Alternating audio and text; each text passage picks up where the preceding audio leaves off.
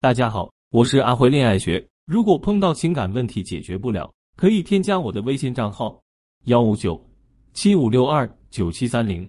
男人愿意被女人管吗？答案当然是否定的。要知道，男人天生爱自由，他怎么可能心甘情愿的被人管着呢？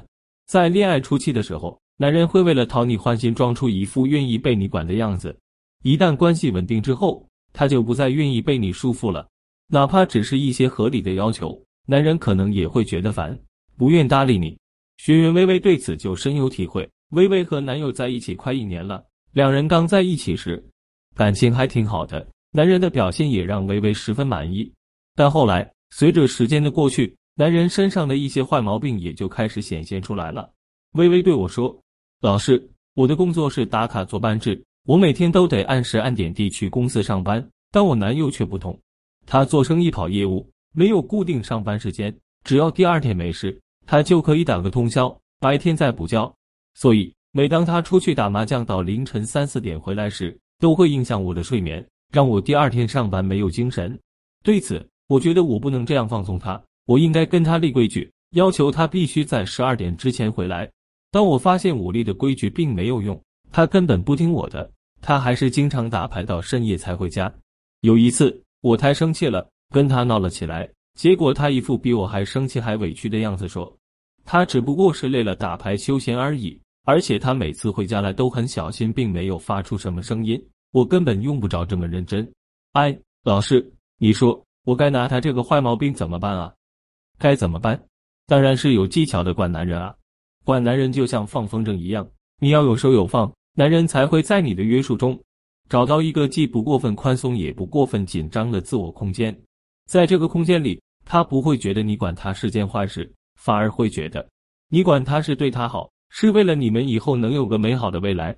那么接下来，老师就来教大家如何像放风筝一样有技巧的管教男人。一立规矩时就不能心软。就拿微微想要男人十二点之前回家的这件事来说吧，如果你想让男人重视你立下的规矩，那你就得让男人看到你立规矩的决心。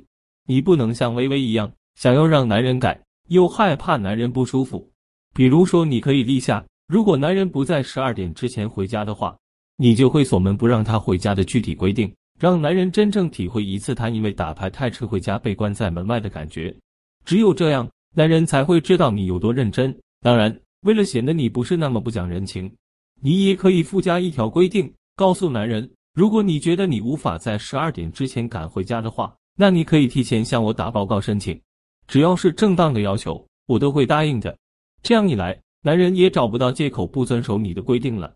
二，接受男人在面对规矩时的逆反心理。大多数男人都不喜欢被管束，哪怕你以正当合理的理由去给他立规矩时，他也会觉得你不应该这么做。所以在你严厉执行规定的时候，男人就可能会出现逆反心理，出现反弹动作。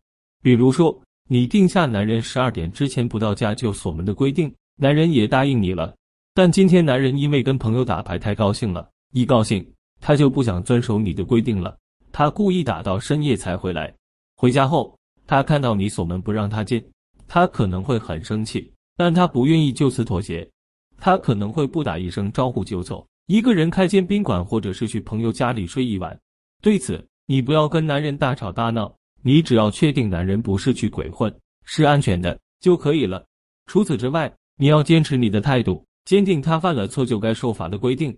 你要知道，男人此时的叛逆是维持不了多久的。